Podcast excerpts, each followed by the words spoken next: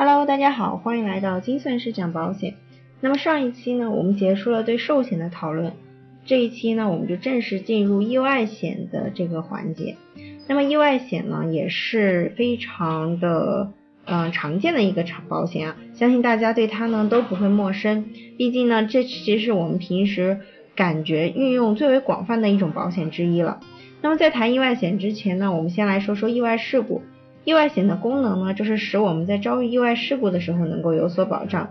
首先，我们先来了解一下意外事故的发生率，就可能知道意外险有多重要了。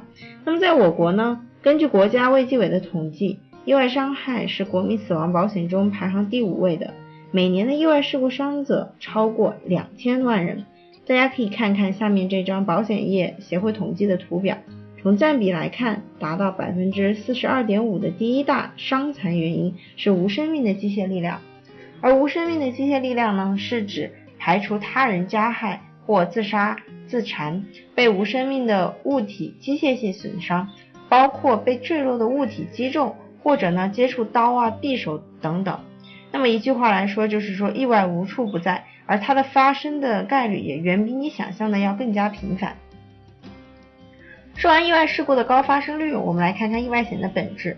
意外险保护的是意外伤害，是指遭受外来的、突发的、非本意的、非疾病的，使身体受到伤害的客观事件。那么这句话中，我们不难看出，构成意外险责任范围内的伤害有四要素：外来、突发、非本意、非疾病。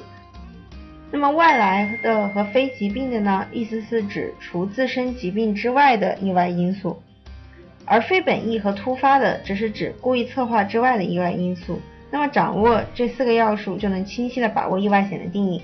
这里呢，给大家举一些例子，就比如说被宠物咬伤，那么这里呢，因为它是属于外来，也就是被宠物突发，确实是不是我们预想到的非本意。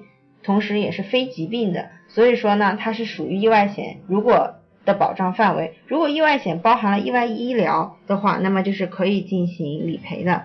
那么同时还有就是，比如说遭遇交通事故，突然比如说过马路的时候被车撞倒了，那么这种呢也是属于意外险的保障范围。那么意外险看似简单呢，也有其独特的特点。那它主要体现在高性价比和伤残保障上面。那么高性价比呢，就是。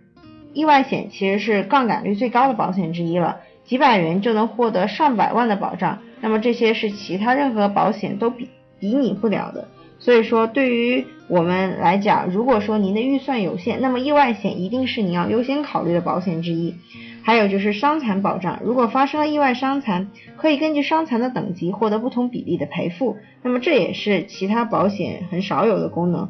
除此之外呢，意外险大多数没有健康告知，甚至健康告知很简单，无论是刚出生的婴儿，或者是八十岁的老人，都是可以购买的。因此呀，对于大多数人来讲，意外险可以说是您选择保险的第一步了。那么本期就讲到这里，下一期呢，我们来讲讲意外险究竟要怎么买的问题。我们下期再见，拜拜。